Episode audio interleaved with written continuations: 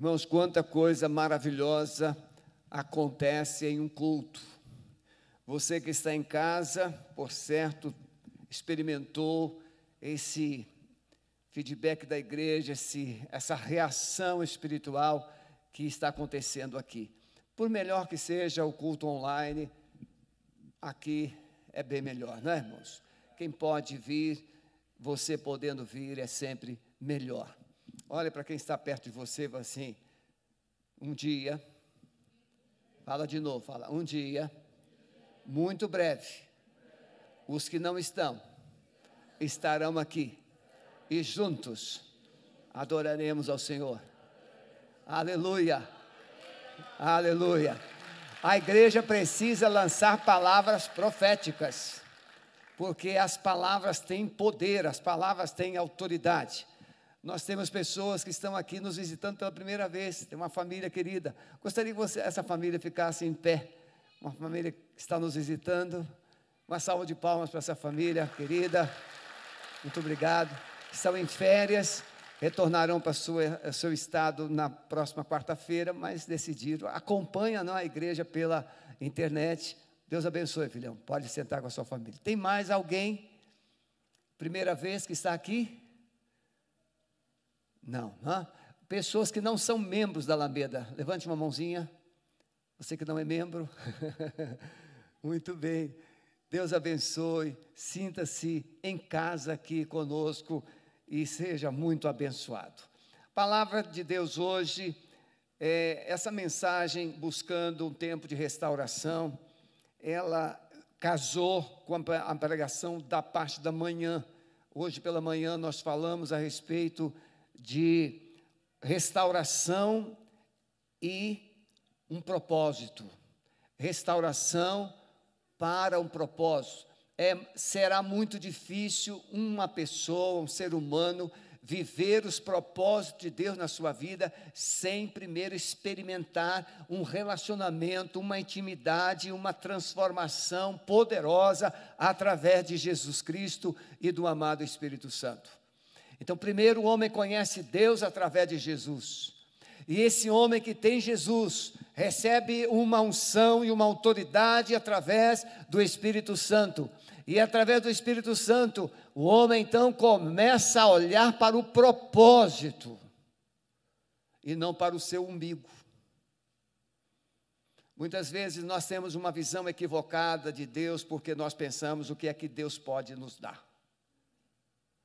Não que não tenhamos ou que não devamos orar por desafios, por necessidades, não é nada disso. Nós oramos por cura, nós oramos por alvos que temos a conquistar, tudo isso é certo, mas a nossa vida não está focada nisso.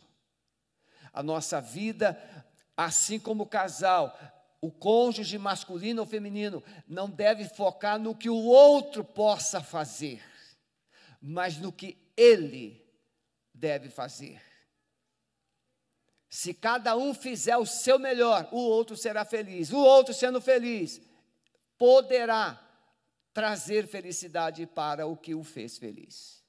E assim, também com Deus. Se entendermos que Deus nos amou, que Deus nos abençoou, que Deus fez uma obra poderosa, pagou um altíssimo preço por nós, então nós precisamos entender qual é o propósito de Deus para nós. O que é que nos, o que que alegrará o coração de Deus através da nossa vida? E então nós falamos isso. E justamente essa palavra que eu já preguei no passado, ela vem para casar esse pensamento, tanto da manhã, agora à noite também. Porque Êxodo capítulo 15, versos 22 a 27, vai nos mostrar Moisés obedecendo a voz de Deus, indo ao Egito para libertar o povo de Israel. E a palavra que Deus mandou é: tira o meu povo para me adorar no deserto. Essa palavra no deserto, nós vamos entender assim com mais detalhes quando nós encontramos o povo três meses depois, lá no Monte Sinai, o monte de Deus. Era lá que Deus queria se encontrar com o seu povo. E foi lá que ele se encontrou, mas o povo não quis. O povo não quis conversar com Deus, ficou com medo. E Deus teve que falar somente com Moisés.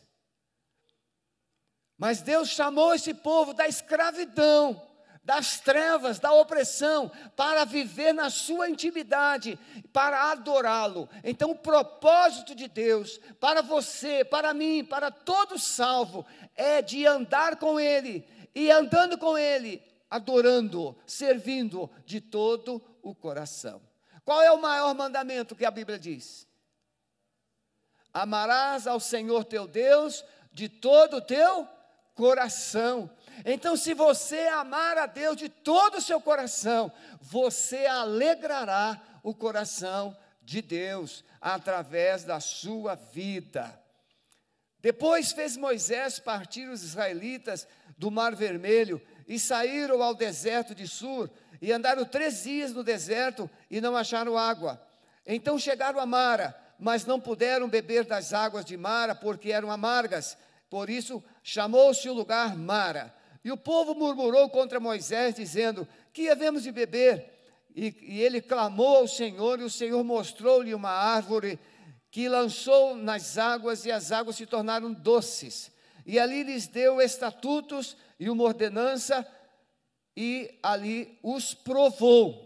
E disse: Se ouvirdes atento a voz do Senhor teu Deus, e fizeres o que é reto diante dos seus olhos, e inclinar os teus ouvidos aos meus mandamentos, e guardares todos os seus estatutos, nenhuma das enfermidades porei sobre ti, que pus sobre o Egito, porque eu sou o Senhor que te sara. Então vieram a Elim, e a, ali havia doze fontes de água, setenta palmeiras, e ali se acamparam junto das águas.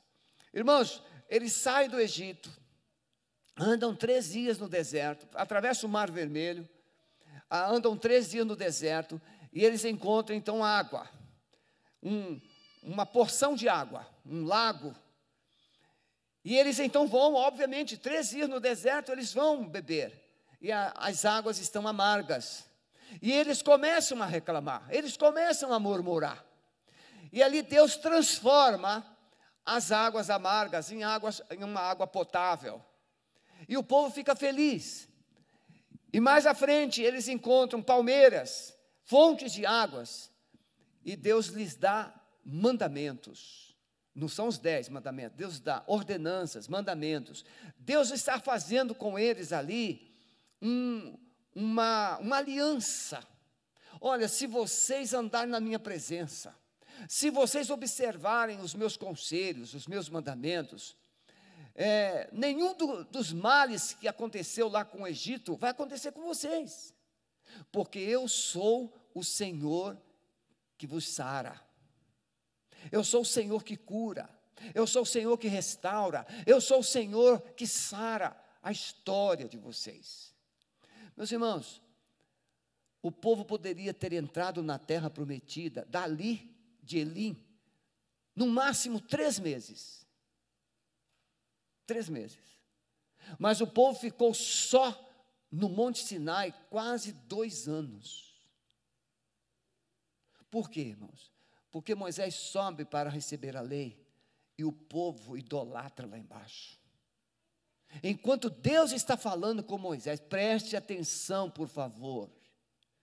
Você que está em casa, preste atenção.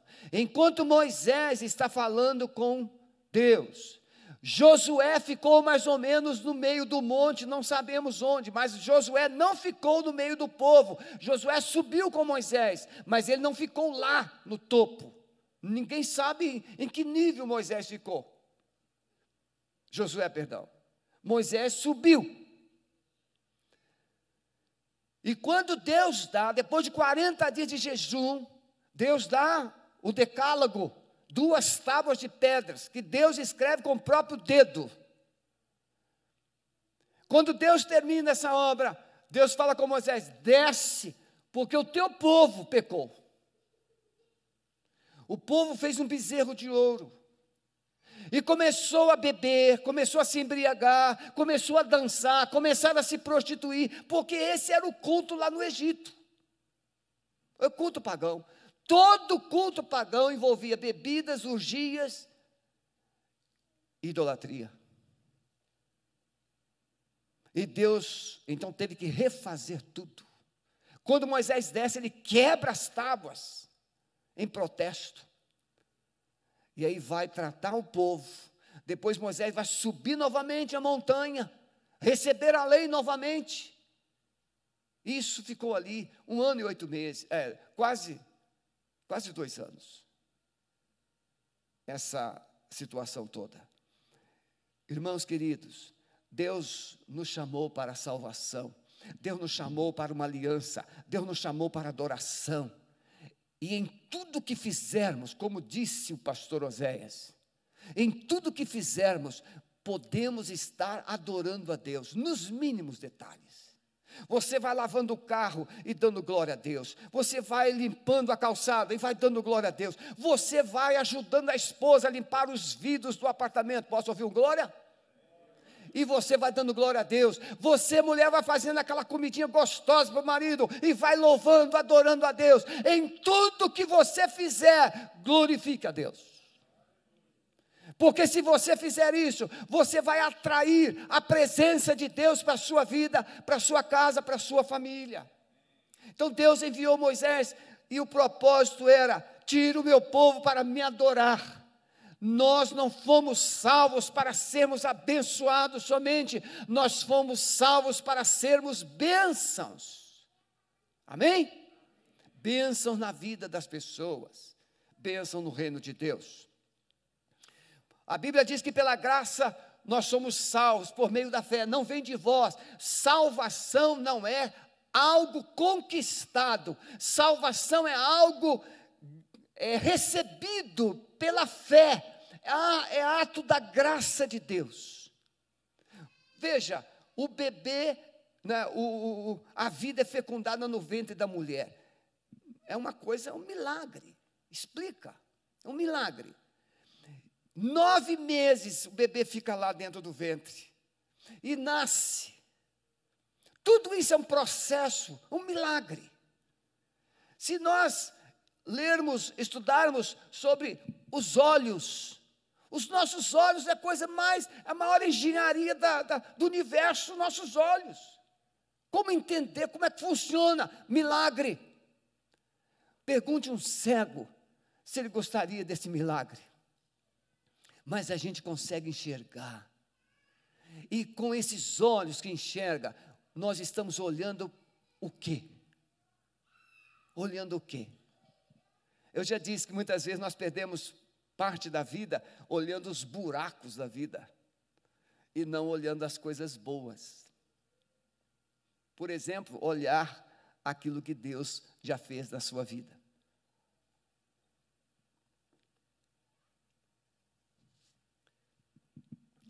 Você já parou na frente do espelho e deu um elogio para Deus pelo que Ele fez na sua vida? Você se acha bonito? Você se acha bonita? Tem gente que se acha feia, principalmente algumas mulheres. Alguém está mentindo para você. Algumas mulheres acreditam que são feias, porque desde criancinha alguém disse: Você é feia, porque fazia arte. Tem ou não tem assim, irmãos?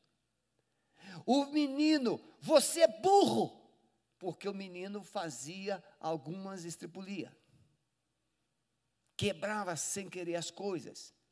Então tem homem que se acha burro e tem mulher que se acha feia, mas isso não é verdade. Pode olhar, se olhar no espelho e dizer assim: Deus fez uma grande obra, né, Kelinha? Deus fez uma grande obra. Vale a pena. Então Deus opera em nós. Precisamos considerar as duras e tristes realidades que temos enfrentado na nossa vida. Aquele lago é a nossa vida, aquele lago é a nossa história. O povo havia enfrentado lá no Egito amarguras, tristezas, opressão, perdas, muita injustiça Deus precisou, antes de levar o povo para a terra da promessa, Deus precisou tratar o coração do povo. Quando o povo bebeu aquela água, o povo experimentou um pouco de si mesmo. Jesus disse que o que fala a boca está cheio, o coração. Jesus disse que se os teus olhos tiverem luz, todo o teu corpo será luminoso. Muitas vezes nós enxergamos somente as coisas ruins, as coisas erradas, e deixamos de ver as coisas maravilhosas da vida. E muitas vezes nós não conseguimos encontrar um motivo sequer para elogiar alguém. Por exemplo, família. Como é que está a família? Muitas vezes nós olhamos para uma família e encontramos desunião, competição, isolamento, relacionamentos destruídos, gente machucada. Eu atendo muitas pessoas. As famílias, famílias que têm tudo para ter uma vida maravilhosa, feliz, mas não conseguem. Por quê? Porque o que está dentro do coração sai pelos lábios. O que está dentro da alma é projetado pelos olhos. Então você não consegue ver, você consegue só estragar. Então, famílias, essa desunião, quando nós nos casamos, eu vou fazer com a graça de Deus, irmãos, em, abril, 40 anos de casamento. E parte da igreja aqui né, conhece a minha esposa. Casamento é uma arte. Casamento é uma arte. Você não vai entender um quadro com os rabiscos lá que vale 100 milhões de dólares.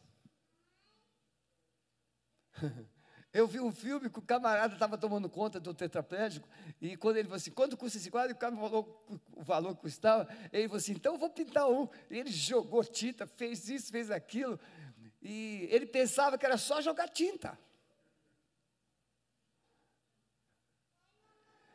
Na verdade, a obra de arte pode não ter valor para você. O que é que tem valor em uma obra de arte? É assinatura, meus irmãos. É assinatura. O quadro pode ser horroroso, mas se tiver a assinatura do Picasso, pronto, você está no hall da fama. Eu tenho o Picasso na sala da minha casa. E por aí vai. Você é uma obra de arte do Deus Todo-Poderoso, e Ele fez, Ele colocou uma assinatura em você. Então a família deveria ser a coisa mais linda. Aí quando começa a família, meu benzinho, meu benzinho, meu benzinho, meu amorzinho, meu amorzinho, e depois perde tudo. O benzinho, o amorzinho foi para o espaço. Sobrou o quê? Sua égua, seu cavalo, sua mula. Começou a aumentar. Era tudo um gatinho, um fofinho, um, um coisinha da seda. Você não tem noção do que eu já ouvi. Eu, te, eu tive uma ovelha que o apelido dele é cavalo de tão grosseiro que era. Mas sabe por que, que ele era desse jeito? Porque ele era acordado pelo pai dele com chicotes. Ele estava apanhando, nem sabia por quê. E ele ficou uma pessoa indomável. É porque eu não tenho tempo, senão eu ia contar algumas histórias, vocês me desrachar de rir aqui. Aí ele, o pastor Mauro brincava muito com ele. Bom, não vou chamar você de cavalo, não, vou chamar você de rosse. Pastor Mauro falava inglês, né? Pastor Mauro brincava muito com ele. Mas ele era assim, terrível. Nós íamos para pescarias e a gente lá na beira do mar, você sabe que a beira do mar, meia-noite, aquele frio, ele só descalção. Eu falei assim, mas meu amigo, você não sente frio? Não, não. Na casa do sogro dele tinha dois cães, bravo, bravo, mas muito bravo. Um dia eu cheguei lá, eu ia fazer o casamento dele, fui lá, ele comprou um terno, ele, ele é terrível. Ele comprou um terno, esqueceu de, de experimentar e guardou. No dia do casamento o negócio não fechava. Eu tive que improvisar. Você vai ficar com a camisa de fora da calça e você amarra um barbante aí. Improvisei. Mas aí eu perguntei assim, falou, que deu os cachorros que tinha aqui, os cachorros bravos? Ah, ele deve estar por aí, pastor. Irmãos, o cachorro estava dentro da varanda assim, ó. O cachorro tinha medo dele. Medo. Aqueles cachorros brabo, brabo. Mas aquele menino, aquele rapaz, aquele homem, se tornou uma pessoa que ele tinha uma voz tão braba, tão dura, que até o animal sabe ler o instinto. O animal sabe. Aqueles dois cães faziam xixi de medo dele. Pois é, quando casa, benzinho. Depois, cavalinho. Mas não precisa ser assim, não. Deus nos chamou para vivermos uma vida de propósito, uma vida de restauração, uma vida de propósito, de conquista. Vida espiritual, quando a gente se converte, é uma vida de alegria, é uma vida de fervor, aquele amor que a gente quer compartilhar com todos, com o mundo todo, mas de repente a gente começa a se tornar igual. Igual. Igual o que, pastor? Igual a todo crente. Igual a todo crente que vem para a igreja. E entendemos que vir para a igreja é suficiente. Irmãos, vir para a igreja é suficiente? Andar com Deus, irmãos, não é vir para a igreja ou vir para o culto. Andar com Deus é conhecê-lo, entendê-lo e obedecê-lo fazer a vontade dele. Vida espiritual, esse desinteresse, essa frieza, esse desânimo, falta de comunhão, finanças. Deus prometeu ao povo que daria as riquezas da terra. Irmãos, Israel é do tamanho de Sergipe. Uma terra de deserto, mas lá tudo que eles plantam eles exportam frutas e flores para a Europa toda. Porque Deus colocou uma bênção lá. A terra pode ser feia, mas ela produz, porque Deus abençoou. Finanças. Alguém fica aí, por que, que o judeu, é todo judeu é rico? Não, nem todo judeu é rico, mas a maioria dos ricos do mundo são judeus. Por quê? Pergunte a Deus. Ele que prometeu. A Segunda Guerra Mundial explica bem isso. Finanças. Deus prometeu. Mas o que, que acontece? O dinheiro controla você. Tem gente que deveria estar na igreja. Eu já, eu já contei várias vezes. Quando eu me converti, eu devia só uma agiota 10 milhões. Um crente abençoado, ele tem a sua vida organizada, ele tem a sua vida toda na planilha, ele sabe o que pode, o que não pode, o que deve, o que não deve. Eu senti que devo passar umas férias. É, não vou dizer. Mas onde você, como é que você vai? Eu fiz um empréstimo. Você pensa que eu estou inventando? Não. Já conversei. Pessoas que pegaram empréstimo no banco. É, Giovanni? É. Você sabe disso, né? Gente que pegou empréstimo no banco. Não, não é o Giovanni, estou falando porque ele é o executivo. Para viajar de férias. Irmãos, essas férias é um inferno.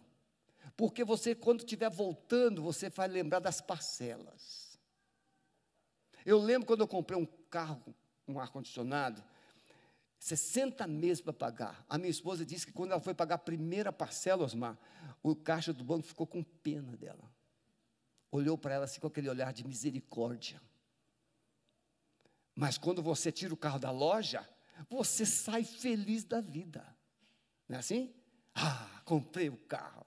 Depois que você chega em casa, usou o carro uma semana, você pega aquele carneiro de 60 lâminas você nem dorme direito. Irmãos, tudo isso, vida profissional, saúde, tudo você poderia ter, e Deus tirou você. Ele disse: Eu não vou colocar sobre vocês as enfermidades que eu coloquei sobre os egípcios. Ah, pastor, então crente não fica doente? Fica. Mas há uma promessa de vida, de qualidade. Jesus disse: Eu vim para que tenham vida em abundância. Há uma promessa. Reconhecemos então que Deus é poderoso, que Jesus Cristo é o nosso Senhor, é o nosso Salvador, mas a nossa vida é um verdadeiro deserto de lamentos. Sim ou não? Muitas vezes os casais ficam mais lamentando o que não deu certo do que as vitórias que foram conquistadas. Então, primeira coisa que eu gostaria de compartilhar com você: a verdadeira transformação não virá por você simplesmente mudar de algum lugar, de endereço, de igreja, de religião, nada disso. Ah, agora eu, eu, mudei de religião. Ah, agora eu me casei. Eu, eu saí da minha casa. Meu pai era terrível. Minha mãe, eh, meus irmãos. Eu tinha 12 irmãos e não sei o quê. Quantas meninas se casaram porque não, não conseguiu mais ficar na casa dos pais? Quantos rapazes foram se casar para ter alguém para preparar a roupinha dele? Miserável. Porque um rapaz que casa para a moça cuidar da roupa dele, ele não sabe que fica muito mais barato ele pagar o clean. Uma furada. Né? que às vezes a moça nem sabe passar, não sabe lavar. Vai para a máquina e tem que alguém passar. Mas não tem essa noção. Não mudar, mudar o endereço não vai ajudar. Tem que mudar o coração. O que faz uma pessoa ter esperança e futuro é a mudança no coração, mudança na forma de pensar. Como Paulo diz aos Romanos, capítulo 12: Não vos conformeis a este mundo, mas transformai-vos pela renovação do vosso entendimento, da vossa mente, para que experimenteis qual seja a boa, perfeita e agradável vontade de Deus. Quando Deus muda o nosso modo de pensar, a gente começa a viver com felicidade. Então o povo era cativo na presença de Deus. O povo estava no Egito, era cativo. O povo está fora do Egito, é cativo. Meu irmão, qualquer lugar que você estiver, se o seu passado te acompanhar, você é cativo. Eu conheço esposo que fala do sogro o tempo todo. Porque teve uma decepção.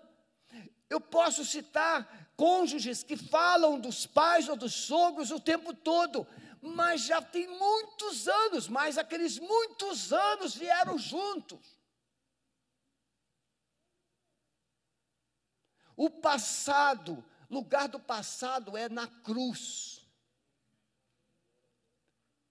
Por isso que Deus levou o povo para Mara essas amarguras, essas frustrações, esses sofrimentos que vocês passaram no Egito, precisa ficar aqui. E o que é que Deus mandou Moisés fazer? Mandou jogar uma, um lenho, uma árvore, um pedaço de árvore. E aquela árvore, aquela madeira, simbolizava a cruz. Na cruz, Jesus levou as nossas dores, levou nossos pecados, levou o nosso passado. Mas muitas vezes a gente muda de endereço e leva tudo leva as tralhas todas. Povo cativo, mesmo fora do endereço anterior, mesmo fora do Egito, mas o coração está escravizado, amargurado. Não são os lugares, irmãos. Por isso que é muito importante quando uma pessoa assim, ah, eu vou mudar de igreja. Quero uma igreja melhor. Quem aqui já pensou isso alguma vez na vida? Seja honesto. É, pode acontecer.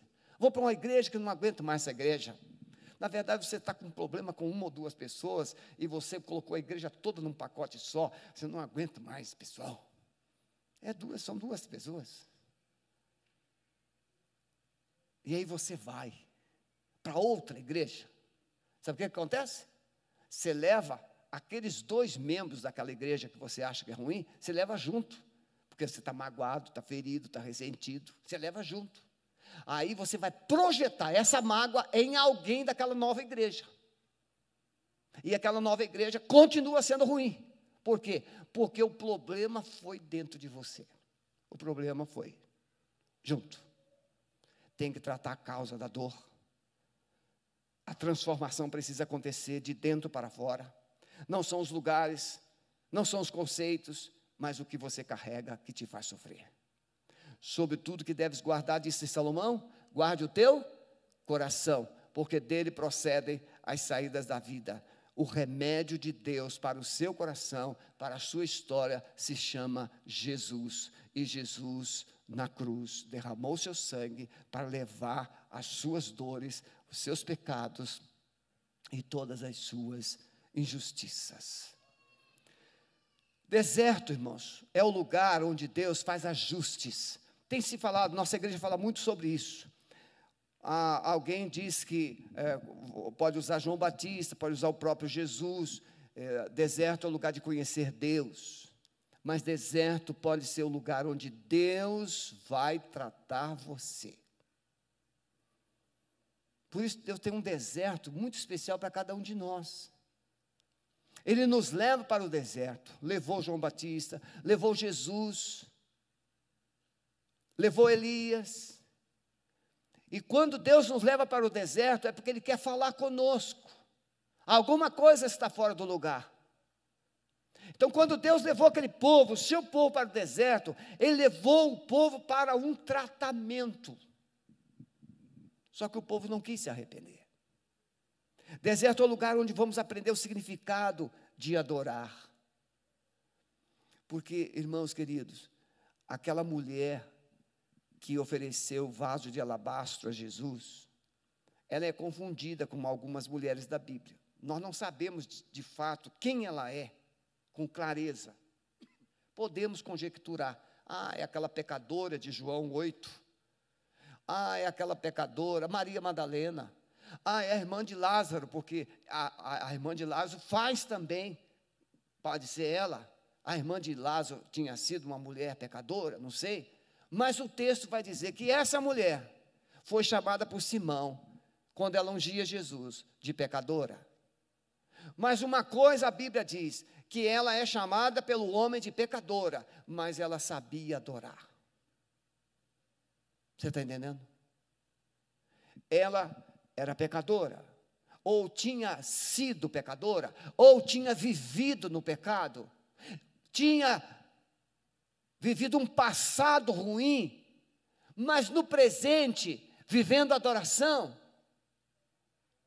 Ela vai a Jesus e ela encanta Jesus com a sua adoração, derrama aquele, aquele perfume. E Jesus diz que em toda a terra, onde o evangelho fosse pregado, seria feito menção dela. Uma adoração que foi registrado pelo próprio Deus para que fosse publicado em toda a terra. Você já pensou nisso? Então Deus nos chama para adorar. E essa adoração independe de estarmos em cima ou embaixo. Essa adoração depende de como nós vemos as coisas que Deus está trabalhando. Eu creio que você já passou por momentos de injustiça na vida. Citei algumas vezes aqui a, a, a Corritenbom, é uma judia holandesa. O seu pai na casa dela tinha um quarto, refúgio secreto, eles escondiam os judeus. Eles entravam pelo armário, tinha uma parede falsa, e eles escondiam os judeus ali dentro daquele armário. E um, um dia o pai da, da Mary, ela viu, ele viu dois soldados alemães espancando um judeu, que os judeus tinham que andar com a estrela no peito. Estrela de Davi. E aqueles soldados espancavam o judeu, e aquele homem disse assim: coitados ele disse: Mas papai, coitado de quem? Coitado dos soldados alemães. Mas papai, são eles que estão espancando os judeus. Pois é, eles não sabem o que estão fazendo. Eles não sabem que estão espancando a menina dos olhos de Deus. Muitas vezes você se faz de vítima, você se acha inferior, você se acha pequeno, Você se acha rejeitado, mas a Bíblia diz que você é menina dos olhos de Deus. Como é que a quem nós referimos na nossa vida como menina dos meus olhos? É aquilo que a gente tem de melhor. Isso aqui é a menina dos meus olhos. É o que você tem de mais precioso, é o que você tem de mais significativo, é o que você tem que você mais ama é menina dos seus olhos, pois Deus diz, no momento da, da humilhação, no momento do espancamento, no momento em que estava sendo é, maltratado, Deus está dizendo: menina dos meus olhos. Deus não impede que você sofra, mas Deus te dá graça para superar. Deus te dá autoridade para caminhar sobre o mar. Deus te dá alegria para viver esses momentos difíceis. Então, se você conseguir adorar, se você conseguir louvar, se você conseguir exaltar a Deus nos momentos ruins, nos momentos difíceis da sua vida, Deus poderá colocar você no topo. Porque aquele que é fiel no pouco, sobre o muito te colocarei. Se você conseguir adorar a Deus no deserto, Ele colocará você num jardim regado. Mas o que, que acontece no deserto? Murmuração, crítica. A gente está procurando culpados. Se a sua casa está vivendo um deserto, se o seu casamento está vivendo um deserto, se o seu trabalho é um deserto, comece a adorar, comece a exaltar, comece a louvar a Deus, comece a cantar lá, e talvez você se surpreenda com o que Deus vai fazer porque você vai atrair a presença de Deus. É, ouvi agora, recente, um testemunho de uma pessoa sobre isso. Hoje, me veio, consegui. Na idade, assim, às vezes dá um fluxo assim, né? Tem que tomar mais vitaminas. Mas hoje, no culto da manhã, eu disse num determinado momento que é muito convidativo quando nós enfrentamos uma, uma crise, uma dificuldade. Vou ligar para o deputado tal, vou ligar para o doutor, vou ligar para o fulano. Gente que pode é, interferir. E um amigo meu, Messias trabalha na, na Universidade Federal, né? Ele é guarda da, da área federal, segurança, e ele trabalha na Universidade Federal, lá do Rio de Janeiro. E ele disse que estava ouvindo o meu sermão hoje de manhã. E quando eu falei isso, e na, logo depois, um pouquinho que ele ouviu isso, chegou um superior dele e disse: assim, Olha, você vai ser transferido. Aí ele veio na mente dele assim: fala com o seu supervisor, que o seu supervisor gosta de você. Aí ele lembrou do sermão e falou assim: Mas para que, que eu vou falar com o supervisor se eu posso falar com o meu pai? E aí ele orou. Falei assim, Senhor, tu sabes que é importante para mim ficar aqui. Eu não quero sair daqui, Senhor. Mude esse quadro. Mais tarde, chegou um outro funcionário e entregou a chave para ele assim: é, Eu vim te entregar a chave porque quem vai ser transferido sou eu. Você vai continuar aqui. Ele não falou com ninguém, só falou com Deus. Vivemos hoje isso, hoje. Mas qual é a tendência? Ah, reclamando, está vendo? Eu, eu, eu dou o meu melhor aqui, olha o que eu ganho em troca. Aí você murmura, sabe o que Deus faz? Então resolva sozinho. Quando você murmura, você está dizendo para Deus: eu, eu, não aceito isso, vai, ser, vai ter, ter que ser do meu jeito. Agora, quando você adora, você traz Deus. E quando você traz Deus, ele vai assim: o que está acontecendo aí, meu filho? Ah, senhor, eu gostaria tanto de ficar aqui, mas eu sou obediente. Se eu for transferido, eu vou, ser, vou fazer com alegria lá. Não, meu filho, você vai ficar aqui.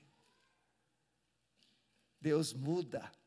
Quando você adora, o povo de Israel poderia ter chegado na terra prometida em três meses, mas levou 40 anos. Irmãos queridos, não precisamos ficar vivendo anos e anos com o mesmo roteiro. Tem que passar de fase. A gente tem que ser promovido. Segundo lugar, a verdadeira transformação exige confrontação. Muitas vezes, eu, eu não vou terminar o sermão hoje, porque eu não gosto de passar do horário. confrontação. Quando o povo bebe a água, o povo reclamou: está amarga. Pois é. Se você se casasse com alguém igualzinho a você, você pediria o divórcio em um mês. Porque às vezes tem homem que é intragável, mas pensa que, que é o tal. E tem mulher que se casasse com outra, não estou mandando aqui casar com outra, não. Estou apenas mostrando mentalidade, só isso. Se casasse com outra pessoa com a mesma mentalidade, não, não pediria divórcio, não, mataria. Nós somos diferentes. Nós somos diferentes. A diferença nos enriquece. A diferença nos completa. Não é, Eliezer? A Aline toda calma, toda tranquila, espiritual.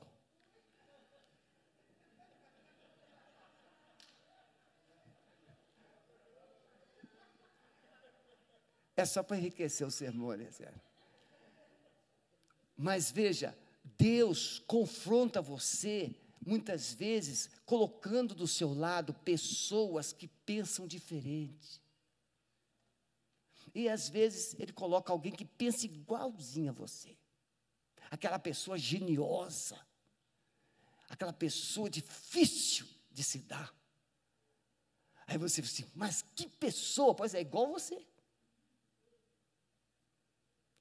Então, o processo de Deus é confrontação. Por isso que é bom. É, Cris, você sabe que eu gosto, Rosana, de, de, de olhar no espelho de vez em quando? Eu gosto de olhar no espelho. Não tenho medo dos meus cabelos brancos, não, não tenho medo da minha magreza, não tenho medo de rugas, não tenho medo de nada. Sabe por quê? O que impede a gente de olhar no espelho são pecados não confessados. Porque quando você está em falta, quando você está em erro, quando você está na contramão de Deus, você não consegue olhar no espelho, porque o Espírito Santo diz assim: quem você pensa que é? Confrontação. Se o Espírito Santo não te confrontar, você não vai se arrepender. E se você não se arrepender, você não vai se transformar. E se você não se transformar, não experimentará as bênçãos e as promessas de Deus. Irmãos, eu vou deixar o sermão para outro dia. Eu preciso passar, porque eu preciso que os irmãos aprendam uma coisa. Primeira pergunta: o que que você está carregando hoje? Que já deveria ter colocado na cruz? O que, que você está sentindo hoje que já deveria ter colocado na cruz? Foi fácil para Jesus estar naquela cruz, irmãos? E ele estando naquela cruz, em vez de ele receber elogios, muito obrigado, Jesus, por estar morrendo por mim. Não, se tu és o Filho de Deus, desce e creremos em ti. Se tu és. A dor, irmãos, que a gente carrega, precisa ser colocada com palavras. Senhor, eu estou com ódio. Senhor, eu estou magoado. Senhor, eu estou com ciúme. Senhor, você precisa dar nome à sua dor.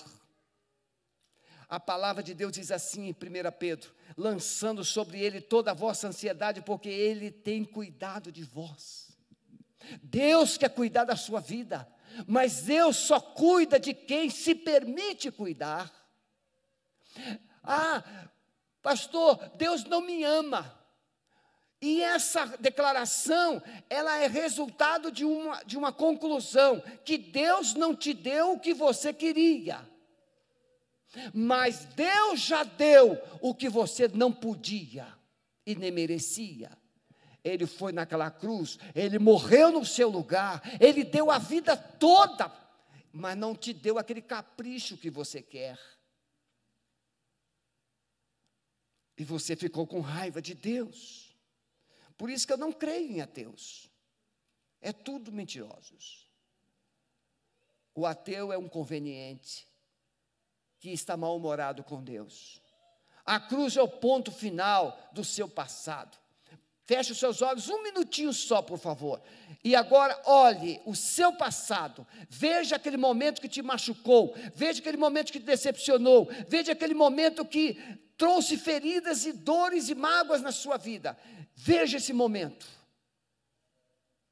Então pegue esse momento agora e chegue ao pé da cruz e libera. Quem te feriu? Quem te maltratou? Quem te decepcionou? Verbalize, declare perdão. Peça perdão a Deus por ela, por essa pessoa. Libere perdão. Pare de carregar o passado. A cruz é o ponto final do seu passado fracassado. Você precisa entender que nem todos desejam ser transformados. Tem gente que quer carregar sua ferida para ficar lambendo, lambendo, lambendo a sua ferida. Ai de mim, ninguém me entende. Ai de mim, é, é, ninguém me vê. A vida nunca sorri para mim. A vida sorri para todos. O problema é que você está andando de óculos escuros. Deus está te falando com algo, com megafone, eu te amo. Deus está falando com megafone, mas você insiste em carregar o passado e quer resolver do seu jeito. Não, nesta noite, Deus quer que você pare de caminhar com a sua própria dor, não é a sua cruz que você tem que carregar é a cruz que Jesus te deu.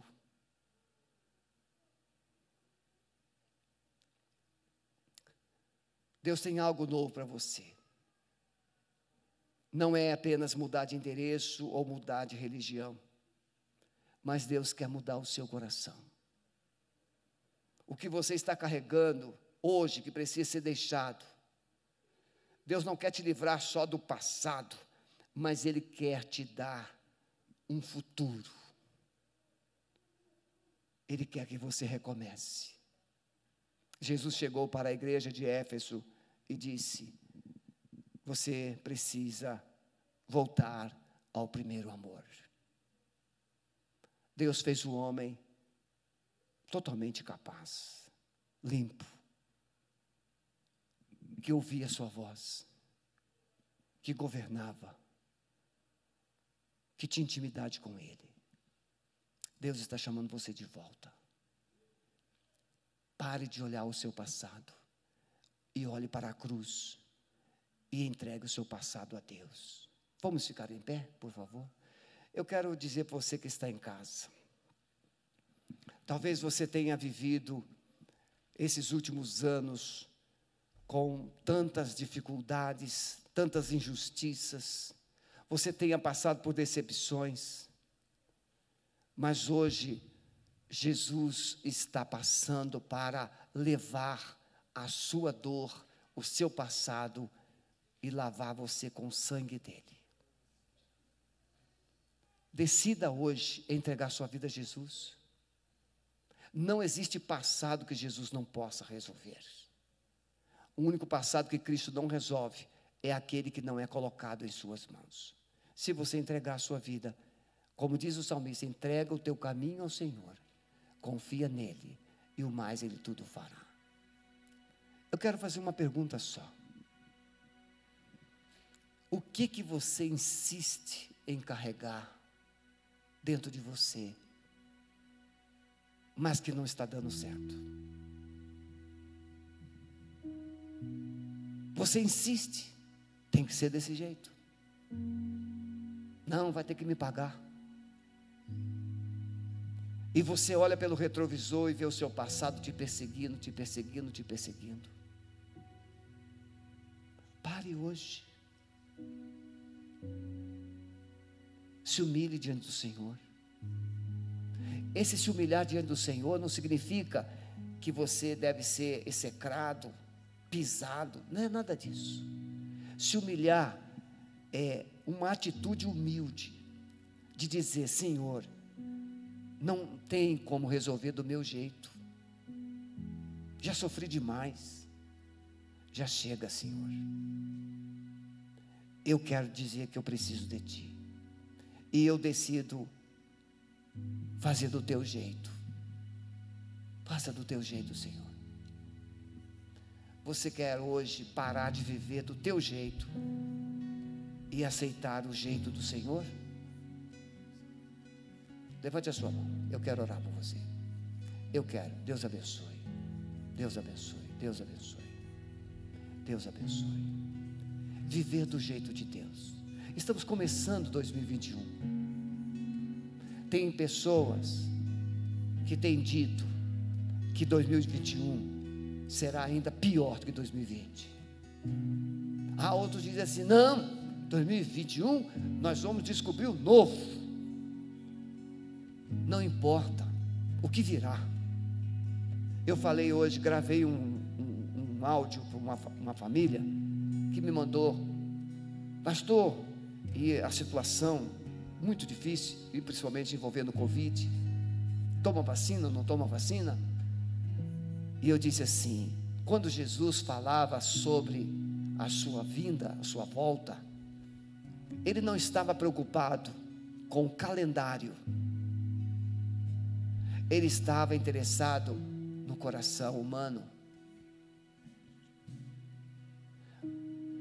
Se você estiver com o coração centrado em Deus, não importa que dia Jesus vai voltar, você está pronto, você está andando com Ele, você está de mãos dadas com Ele. Da mesma forma, não me importa, isso, esse aqui é uma força de expressão se o Covid vai piorar ou melhorar.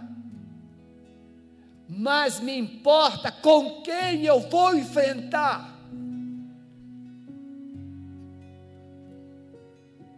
Se eu estiver com aquele que é a vida, eu posso enfrentar a morte. Se eu tenho aquele que é o Todo-Poderoso, eu posso enfrentar o maligno. E se eu tenho o Jeová Rafa, que é esse Deus que cura, eu posso enfrentar o Covid e lançar todo o medo na cruz. Então olha para mim, por favor, preste atenção. Olhe para 2021 e diga: 2021 pode abrir caminho porque eu vou passar com Jesus. Eu vou passar com Jesus eu vou passar com Jesus, eu vou passar com Jesus. Não importa o que virá, o que importa é com quem você vai. Foi o que Davi disse para o gigante filisteu. Você pode vir com a sua espada, com a sua, o seu, a sua lança, porque eu vou a ti em nome do Senhor dos Exércitos de Israel. É com quem você vai viver 2021, não é com que, é com quem. Amado Espírito Santo, nós abençoamos cada coração, nós abençoamos cada vida que está aqui, cada vida que nos acompanha pela internet. Lançamos uma palavra de esperança, lançamos uma palavra de fé, lançamos uma palavra de restauração, lançamos uma palavra de salvação. Venha o que vier, Senhor, nós vamos enfrentar na força do Senhor e no poder do nome de Jesus. Nós abençoamos os teus filhos, nós os consagramos em nome de Jesus. Amém.